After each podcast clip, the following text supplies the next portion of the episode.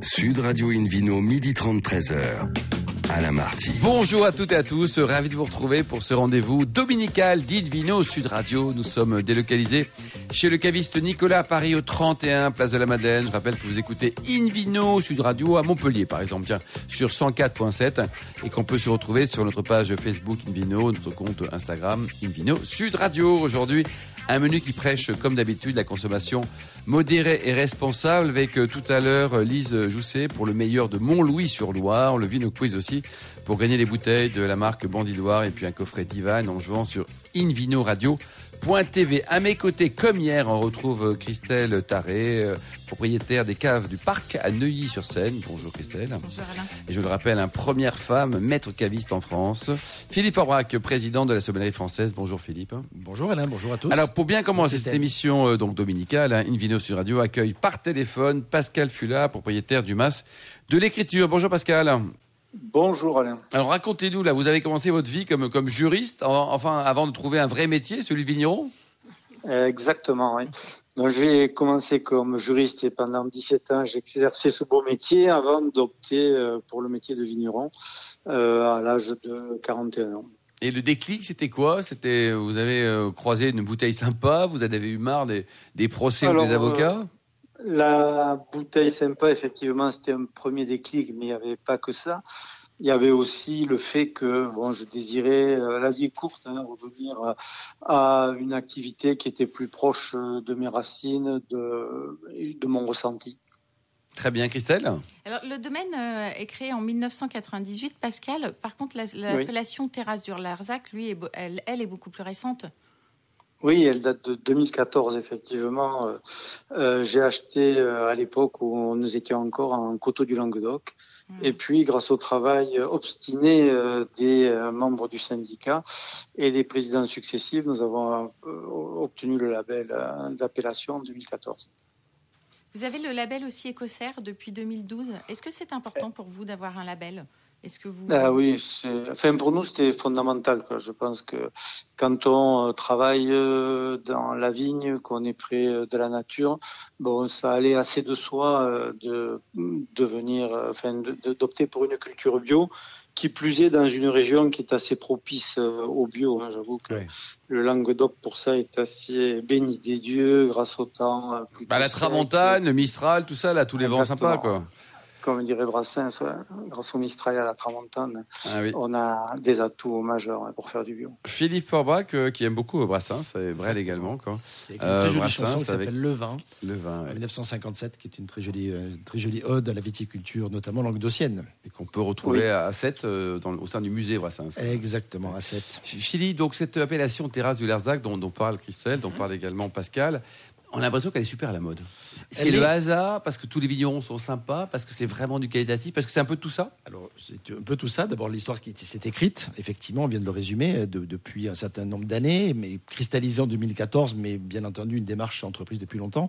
Il y a un certain nombre de personnalités, dont Pascal avec le Mas de l'écriture, mais c'est là où on a aussi Thomas Gassac, il ne faut pas l'oublier, euh, les frères Puccini, avec euh, différentes cuvées aussi du Mas des Armes. C'est là où il y a le, fameux vin, je ne sais plus comment il s'appelle, il y a un petit, petit vin aussi assez, euh, réputé dans la région. Pascal, vous connaissez, non Un peu de vos voisins dont on parle beaucoup, là ah oui, j'ai un voisin dont on La Grange des Pères, il paraît que ça s'appelle. la, Grange des Pères, mais il y a aussi le Mas Julien. Mas Julien, etc. Ou encore Capion, etc. Il y, a, beaucoup de, il y a beaucoup de personnalités qui sont affirmées, qui ont bah, su faire parler leur terroir. De, de récent, d'ailleurs. Absolument. Et donc, c'est une région qui bénéficie à la fois d'un climat, vous l'avez euh, signalé il y a quelques instants, entre Mistral et Tramontane, certes, mais aussi d'une géologie particulière et d'une altitude particulière tous ces éléments combinés donnent une singularité qui fait des terrasses de Lazac effectivement trois exceptionnelles. On en parle de plus en plus. On, parle aussi hein, du Pixalou, euh, des vins de Montpérou, pas très loin, pour un peu les mêmes raisons. Mais j'avoue que ces dernières années, les terrasses de Lazac, on le voit en poupe. Alors Pascal, racontez-nous là, les vignes, au tout début là, de l'aventure, vous avez trouvé comment? C'était euh, c'était facile. Euh, on c'était donc on va le rappeler avant la OP, donc il y avait peut-être moins de monde à, se balader Exactement, oui. Donc euh, il y avait moins euh, peut-être de pression foncière, puisque c'est vrai que le succès de l'appellation a créé une rareté, je dirais, euh, du foncier. Et euh, donc euh, en 98, c'était encore euh, accessible. Une époque voilà, tout à fait accessible, tant sur les surfaces que sur le prix. Donc c'était vraiment pour moi aussi la certitude de me dire, enfin la certitude, bien qu'on ait peu de certitude dans ce métier, mais comme l'a rappelé Philippe à l'instant, il y avait des grands vignerons qui faisaient des grands vins, donc je me disais que ouais, si c'est pas idiot d'être travailleurs, pas trop maladroits. Combien ça coûte un hectare de vigne en ce moment là? Parce que quand on, quand on a la chance d'en trouver, Pascal Fula, c'est combien le, prix moyen de l'hectare en terrasse de Larzac, à votre avis? Je ne saurais pas trop répondre à ah cette question pour deux raisons. Mais la première, c'est que j'achète pas de vigne, donc je me tiens pas au courant. on vous discutez avec vos copains Je vais faire hein. une réponse euh, assez vague. Et la, la, deuxième, c'est que, bon, comme chacun sait, une vigne, son prix dépend de, de son état, quoi. Hein. C'est-à-dire ce que on économise à l'achat, on le réinvestit ensuite, soit dans la replantation, soit dans le palissage, etc. Je dirais que oui, dans le cépage aussi, euh, euh, un prix à l'hectare chez nous, ça doit valoir actuellement, mais sous toute réserve. Hein. Comme je dis, je n'achète pas de vigne. Il y en a qui, qui, en achètent, mais ça doit tourner autour de 50 000 euros l'hectare. 50 000 euros l'hectare. Christelle? J'ai vu que vendange à la main, parcelle par parcelle, cépage par cépage. Vous avez trois cuvées. Euh, l'émotion, les pensées, l'écriture. Alors moi, j'ai envie de vous demander, est-ce que vous êtes plutôt poète ou vigneron, artisan ou artiste? Alors, euh, je n'ai pas la prétention d'être artiste, mais artisan assurément. C'est-à-dire que quand on fait du vin, euh, on transforme la matière. Et donc, la transformation fait qu'on l'intellectualise un peu et qu'on fait passer de l'esprit dans la matière. C'est ça qui est assez vraiment régénérant dans ce métier. Le domaine s'appelle quand même domaine masse de l'écriture. Alors, le masse de l'écriture. Oui. il y a un lien. Enfin, j'ai eu la chance de baptiser le domaine, comme celle de baptiser les cuvées. Donc, c'est très. Euh, je dirais, c'était pour moi euh, pas neutre euh, de donner ce nom. c'est une inspiration que j'ai eue. Puis, au fil du temps, j'ai vu qu'il y avait beaucoup de. Enfin, que les mots comptaient beaucoup dans le monde du vin. C'est ni à vous, ni à Philippe que je vais l'apprendre. Hein. Le, le, grand sommelier, c'est celui qui s'est posé des mots sur ces émotions de dégustation et qui fait rêver ensuite euh, les, euh, les, clients ou les personnes qui vont déguster le vin. Donc, euh, je crois que c'est Faubert qui disait tout le talent d'écrire ne consiste en, finalement que dans le choix des mots. Bon, je dirais que faire du vin, c'est aussi faire des choix et faire des choix, choix de cépages. Donc, on n'écrit plus avec euh, euh, des mots, on écrit avec des cépages, on écrit avec un terroir, on écrit avec un climat, on écrit avec son travail. Et vous n'écrivez plus tout seul puisque votre fille vous a rejoint il y a maintenant 5 ans. Léa. Ah, oui, alors j'ai beaucoup de chance, oui, effectivement. Léa m'a rejoint il y a, en fait il y a 10 ans, hein, parce qu'elle a fait une formation en alternance, donc ça fait des, plusieurs années qu'on travaille ensemble et j'avoue que ça a été, euh, ça a permis de, de, de redynamiser, si vous voulez, le, domaine. Hein. La, la, vigne, c'est quand même un cycle, c'est-à-dire qu'on sort d'une vendange pour entrer dans une vinification et pour rentrer dans des travaux en verre et ensuite dans une vendange, etc. Et avoir euh, donc ma fille euh, jeune qui arrive avec des idées, avec son tempérament, ça a été pour le domaine, je crois, une revitalisation. Vous engueulez un peu de temps en temps, pas trop? On s'engueule hein, euh, comme il se doit, mais euh, pas trop. Je veux dire que l'entente euh, dépasse et de loin les petites tensions qui peuvent naître activité. Et chacun son, son, précaré, Pascal? Il y en a un qui fait plus la vinif, l'autre plus commercial pas vraiment. Je, je, pense qu'on travaille un peu alors, je suis pas cuisinier, mais je dirais que ce qu'il y a de très euh, motivant, c'est aussi la, la, transmission. Quoi. Je veux dire, on fait un métier où on transmet beaucoup et on transmet par euh, par une présence, par des conseils. Donc, dans l'écriture, on travaille en équipe, donc avec Léa bien sûr, et puis avec Patrice qui travaille avec moi depuis 20 ans. Et voilà, on travaille vraiment en équipe commun au sens sportif du terme. Mmh. Christelle? Elle s'occupe des réseaux sociaux aussi. Oui, Léa est à fond dans les réseaux sociaux, ce qui me dépasse un peu. Mais c'est vrai que toutes les animations, Facebook, euh, Instagram et autres, euh, c'est elle qui les a en charge. Et avec son CAP cuisine, elle fait des accords vin aussi? Alors, elle fait des accords vin, oui, bon, parce qu'elle a eu envie. Euh, et, puis après, on a la chance de travailler. Bon, pensez pour eux en ce moment très compliqué pour les restaurants, mais on a beaucoup de clients en restaurant et restaurateur et ça nous permet euh, d'être très proche de ce de cette activité, de nous en inspirer et de faire nous-mêmes de la cuisine. Et de les tester euh, sur des plats. Elle a aussi lancé une structure de négoce artisanal. Alors oui. Ça s'appelle la fabrique d'essence. La fabrique d'essence est un petit négoce effectivement artisanal que nous avons créé ensemble. On est associé à part égale avec Léa euh, parce qu'on nous sollicitait beaucoup euh, pour faire des blancs et des rosés, puis tous nos clients de rouge. Et euh, j'ai la, la, conviction que nous sommes sur un terroir euh, de rouge, mais il y a d'excellents blancs hein, dans, dans, la région aussi. Mais euh, créer un petit négoce, ça nous a permis d'élargir notre gamme et d'offrir à notre clientèle euh, ce qu'on appelle les poèmes. Donc on a les poèmes roses de l'écriture et les poèmes blancs de l'écriture. On fait ça depuis trois ans, ça marche bien et on est content aussi de fonctionner comme ça. Philippe Aubrac vous êtes, vous êtes dans un très joli endroit, on l'a décrit déjà, du côté de Jonquière. Hein. Oui, tout à fait. Vous travaillez en bio, même en biodynamie, au pied de Larzac, c'est très beau. Je crois qu'on peut même loger chez vous. Il y a ah. de l'onotourisme aussi. Oui, tout à fait. On a un petit, on a un petit loft euh, qu'on loue euh, régulièrement et on a beaucoup d'amateurs de vin qui viennent euh, et puis après on fait des belles découvertes. On a eu des, des cuisiniers, certains euh, un peu connus, d'autres très reconnus et donc ça permet de de rencontrer des clients. Bon, là, on s'aperçoit qu'en fait, on vend le vin comme on le fait, quoi. Et la relation euh, avec le client, la relation humaine est, est, fondamentalement importante et on essaie de cultiver euh, cette, euh, cette tendance. Combien ça coûte euh, les vins si on veut découvrir donc le, le masque de l'écriture? Vous avez également plus de, vente directe, je. Cuvées, voilà, les trois cuvées de rouge s'appellent donc, comment ça a été rappelé, l'émotion, les pensées, l'écriture. Euh, elles sont faites avec le même soin. Hein. Ce qui va les distinguer fondamentalement, c'est la, le parcellaire. On travaille un peu à la bourguignonne, si je puis dire. Et ça, ça va de combien à combien, Pascal les, Alors ça va de 15 euros pour l'émotion. Euh, les pensées coûtent 30 euros, TTC bien sûr, et l'écriture 44 euros. 44 euros, donc trois, trois gammes de vin pour, pour trois émotions et trois portefeuilles différents d'ailleurs. Température de service pour terminer, Philippe Forbrac, pour un, un rouge hein, en terrasse du Larzac, on est à combien Jamais trop chaud, euh, voilà, et bien sûr pas trop froid. Donc autour de 16-17, je pense que c'est une bonne température pour vraiment euh, le servir, sachant que ça peut monter euh, voilà, aux 2 degrés sans, sans, aucun souci. Merci beaucoup Pascal Fula. Vous avez un site internet, une adresse là pour vous joindre? Oui, oui, www.masdelécriture.fr. Merci beaucoup. Merci également à vous, Christelle Taré. On se retrouve dans un instant bar à vin du caviste Nicolas, place de la Madeleine, pour cette émission délocalisée. Et puis nous allons avoir le Vino Quiz hein, pour gagner des coffrets de Bandit de Loire et également des coffrets Divine.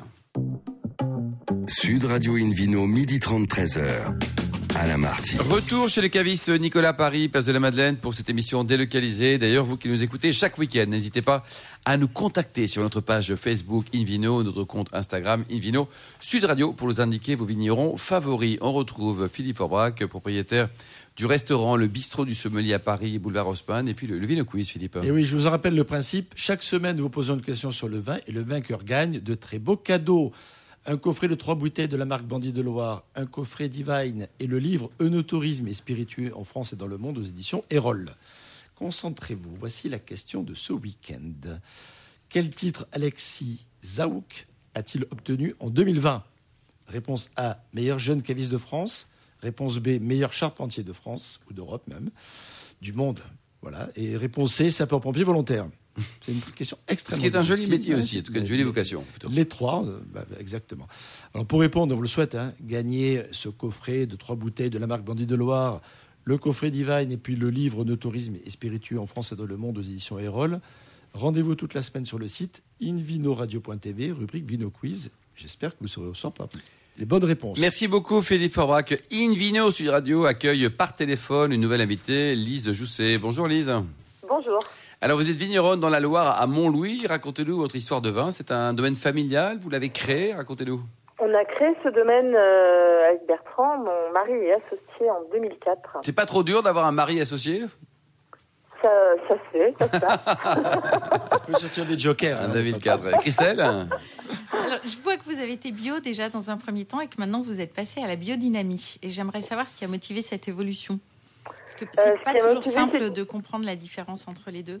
Bah, pour nous, euh, utiliser des préparations biodynamiques pour prendre soin de nos vignes, c'était une, c'est une prolongation du travail euh, qu'on fait, qu'on faisait déjà en bio depuis longtemps. C'est amener les vignes à, un meilleur équilibre, les, avoir plus d'équilibre dans les sols, plus de vivants et, et aller plus loin aussi dans l'expression des terroirs. Philippe Orbach, tiens, un petit bout, parce qu'effectivement, Christelle a raison. Souvent, on ne comprend pas. Bio, éventuellement, biodynamie, on est perdu là. C'est quoi la différence entre les deux? Parce que les deux commencent par bio. Oui, les deux commencent par bio. Il y a une démarche commune au départ, et puis après, ça se, différencie un petit peu. Le bio, c'est uniquement l'utilisation de produits bio, c'est-à-dire des produits, non pas des produits de synthèse d'origine chimique, mais vraiment des produits euh, d'origine biologique qui peuvent avoir les mêmes vertus. On utilise en bio également des, des, des, des, engrais, on utilise des, euh, des, produits pour lutter contre les parasites, les insecticides, etc. etc.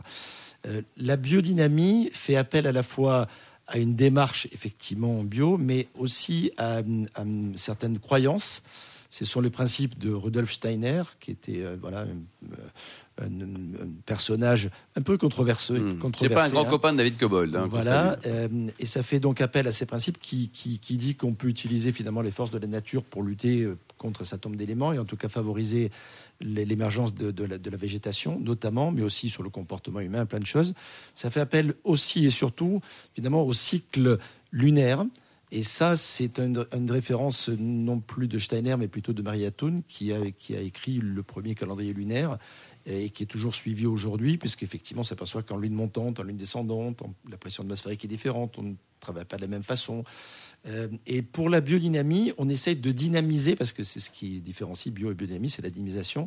On dynamise finalement les éléments à travers déjà des préparations sous forme de, de, décoction, d'infusion, de, de, voilà, de, de préparats que, que l'on fait avec euh, différents types de plantes euh, ou, ou, ou d'éléments en tout cas. Ça peut être de la silice, ça peut être des écorces, ça peut être des orties, ça peut être de la valériane, ça peut être vraiment plein de choses qui ont chacun euh, des, vertus particulières. Mm. L'idée, c'est d'apprendre quelque part, philosophiquement parlant, c'est assez fort, c'est d'apprendre à la plante à s'auto-gérer, à s'auto-protéger.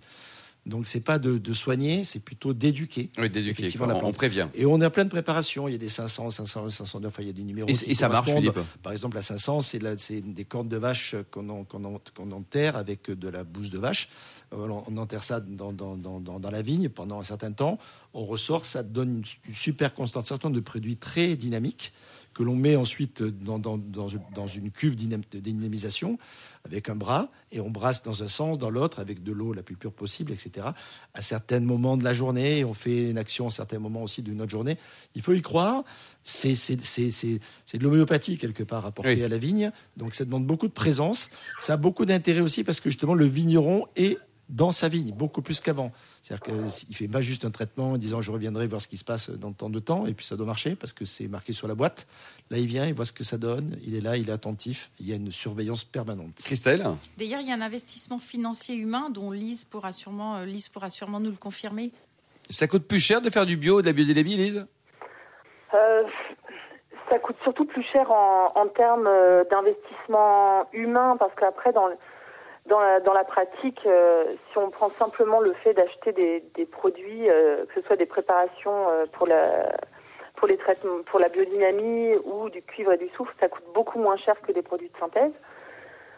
En revanche, c'est beaucoup, c'est beaucoup de moyens humains parce que sur la biodynamie, il y a le temps de dynamisation, etc. Et puis on, on passe aussi beaucoup plus de temps dans les vignes. Il y a beaucoup, donc on, on est plus proche de, plus proche du vivant, plus proche de nos vignes, de nos terres et, euh, et donc un, un, sens de l'observation plus plus aiguisé en fait. On, on, on est oui, on est vraiment plus proche, euh, on a plus de ressenti. Je, à mon sens, je pense qu'on vit on vit de plus près le, le millésime qu'on est en train de construire. Mm, mm. Alors votre gamme de vins, on en parle? Vous faites quoi? Vous avez que des vins blancs, vous avez des vins rouges, du rosé vous Alors avez quoi surtout des vins blancs parce qu'on est donc à Montlouis-sur-Loire, qui est une appellation euh, exclusivement de vins blancs. Euh, avec un seul cépage qui est le chenin, qui est un cépage euh, magnifique parce que c'est un cépage qui a une, faculté à exprimer le, terroir. Si on, prend sur toute, la vallée de la, Loire entre Tours et, Angers pour schématiser, on a des chenins qui poussent sur des schistes ou des chenins qui poussent sur des, calcaires. On va avoir des, expressions totalement différentes. Donc nous, les sols à Mont-Louis, c'est euh, ce qu'on appelle des perruches. Donc ce sont des argiles à silex et on a un, terroir qui s'appelle le clorenard, qui est composé euh, de, sols qu'on appelle des bournais. Donc là, on est sur des, argilo-calcaires. Et donc à Mont-Louis, on a des, chenins euh, avec beaucoup de peps, beaucoup d'énergie. Donc on fait surtout donc euh, des vins blancs, beaucoup de blancs secs. On, travaille très peu sur les vins à sucre résiduel parce que c'est pas notre, c'est pas forcément à notre goût et on, on, fait en sorte de faire ce qu'on aime. On fait aussi des pétillants naturels. C'est euh, assez important de signaler qu'à Montlouis, on a été la, la première appellation euh, en France à, mettre en avant euh, cette méthode d'élaboration de vins effervescents de manière complètement naturelle. C'est-à-dire qu'on travaille avec les sucres et les levures naturelles pour toute l'élaboration du vin. Et puis après, on, fait aussi un petit peu de, rosé effervescent parce qu'on a une, une parcelle de, de gamay et gros lots. Voilà. Et le rosé effervescent aussi euh, de façon euh, pétillant naturel? Oui, aussi en pétillant naturel. C'est intéressant, ça. C'est une notion pétnat pour les initiés. Hein. Et oui, exactement. Oui. Le, le, et c'est vrai que Montlouis est, est, est, pionnier en la matière. Il y a aujourd'hui pas mal d'autres appellations françaises qui essayent de revendiquer effectivement cette, cette notion-là. Et ça a comme effet effectivement d'être complètement naturel. C'est vrai que normalement, quand on fait une vinification dite méthode traditionnelle, par exemple, qu'on a en Champagne ou dans les créments, il y a deux fermentations. Donc on rajoute des levures, on refait, on redémarre, etc. Alors que là, on laisse prolonger effectivement cette fermentation initiale pour aller jusqu'à. Donc c'est plus naturel que, que d'autres, quoi. Voilà, ça donne un style un peu différent aussi, il faut le dire. Hein. Mais c'est oui, super intéressant. Et moi, je trouve qu'on est aussi plus proche euh, du millésime parce que ça implique du fait qu'on travaille avec les sucres naturels pour mmh. la prise de mousse, euh, ça, ça, implique de travailler avec, euh, avec des raisins euh, avec des bonnes maturités. Exactement. Et Philippe, on parlait tout à l'heure, vous parliez du cépage gros lot. C'est quoi le gros lot? Le gros lot, c'est celui qui a gagné le vidéo quiz. Le vidéo 100% quiz. des gagnants, 100% des gagnants ont joué. C'est un cépage qui est spécifique à la Loire et notamment dans ce secteur-là, et qui, qui, donne des résultats très intéressants, notamment pour les rosés. C'est un cépage très, très coloré, donc il, est, il a une jolie fraîcheur, et ça donne effectivement des, des, des rosés de caractère que l'on a effectivement dans le secteur notamment de la Touraine. Lise, vos bouteilles, donc ça c'est bien, vous produisez combien de bouteilles par an actuellement en moyenne? Sur le domaine, on produit euh, environ 30 000 bouteilles. 30 000 bouteilles. Et vous les vendez comment? Vous buvez pas tout quand même Vous en vendez un peu Non, non? on en boit beaucoup, mais... Avec modération, toujours. Avec hein, modération, toujours. bien sûr. Euh, on, on, distribue euh, beaucoup en, en, restauration, un petit peu aux cavistes et, et également à l'export. Mais euh, y compris nos, nos, la majorité de nos importateurs dans le monde travaillent eux aussi avec la, la restauration. Mmh. C'est la restauration, en fait, on n'a jamais boudé les cavistes, hein, bien au contraire, mais c'était un peu euh, ma sensibilité à moi lorsqu'on a commencé à commercialiser nos vins, euh, donc en, en, 2005, quand on a commencé à vendre le millésime 2004, qui était le, notre tout premier. Euh, moi, ayant travaillé en restauration pendant un peu plus de 11 ans, euh, et j'ai été sommelière également. Euh, ma sensibilité m'a plutôt amené à aller démarcher et côtoyer les restaurateurs. C'est assez logique. En ce moment, vous faites plutôt des stocks pour les restaurants quand ils vont pouvoir réouvrir. Exactement, mais, ouais. vous, mais mais c'est presque une aubaine. C'est plutôt pas mal parce qu'on va trouver des vins effectivement avec plus de maturité, un peu plus d'âge. Ça va ouais. nous permettre, euh, nous déjà, d'allonger un peu nos élevages. Euh, et puis euh, de, de, garder un peu les bouteilles avant de les commercialiser, oui. de nous constituer nos, des stocks. C'est sûr que des, des rosés de Provence de 4 ans, ça commence à être sympa, Philippe. Hein, euh... il, y en a, il, y en a, qui se bonifient. Mais c'est vrai, vous avez tout à fait et raison. Il est sûr. intéressant, peut-être qu'on va redécouvrir finalement des vins sous un autre angle, bien sûr. avec ce stockage un peu forcé. Ouais. En tout cas, il y aura plus de choix et euh, voilà, peut-être plus accès aussi. Ouais, pour soyons certains... positifs dans tous les cas on va fêter ça. C'est vrai que moi j'entends souvent euh, les vignerons dire euh, qu'ils privilégient un peu la restauration aux cavistes, alors que je pense qu'on a un vrai rôle de prescripteur. Voilà, et que c'est vrai qu'on peut parler des cuvées, qu'on fait passer, euh, qu'on fait passer les messages. euh, et ce qui me marque aussi, c'est que vous avez une gamme de, de négoces qui s'appelle nos vins exilés. Donc souvent, ça Oui. accompagne en fin de compte euh, la gamme de négoce, euh, ce qui est produit Oui, alors nous, chez nous, l'histoire du négoce est assez particulière parce que euh, lorsqu'on s'est installé en 2004 euh, et même les années qu'on suivi, pour nous, était hors de question de faire du négoce un jour parce qu'on mettait un point d'honneur à, à vivre euh, correctement et décemment et de notre cœur de métier qui est la viticulture. Et puis euh, est arrivé un, un gel, euh, un premier gel, je dirais, euh, assez euh, dramatique euh, chez nous en Loire et particulièrement à Montlouis. On a perdu euh, la quasi-totalité de notre récolte en 2012. Et donc là, c'est posé une vraie question de, survie. Et de, de survie, quoi. Donc le négoce est arrivé. Merci beaucoup en tout cas, Lise Jousset et Christelle Taré. Merci également à Pascal Fula, Philippe Abra qui est au million d'amateurs de vin qui nous suivent chaque week-end. Clin d'œil à Angéline qui a préparé cette émission. Fin de ce numéro d'Invino Sud Radio. Pour en savoir plus, rendez-vous sur le site hein, sudradio.fr, invinoradio.tv, notre page Facebook Invino et notre compte Instagram Invino Sud Radio. On se retrouve samedi prochain à 12h30 pour une nouvelle émission délocalisée chez Nicolas le caviste fondé en 1822. D'ici là, excellent déjeuner, c'est le moment. Restez fidèles à Sud Radio, encouragez tous les vignerons français, puis surtout respectez la plus grande des modérations.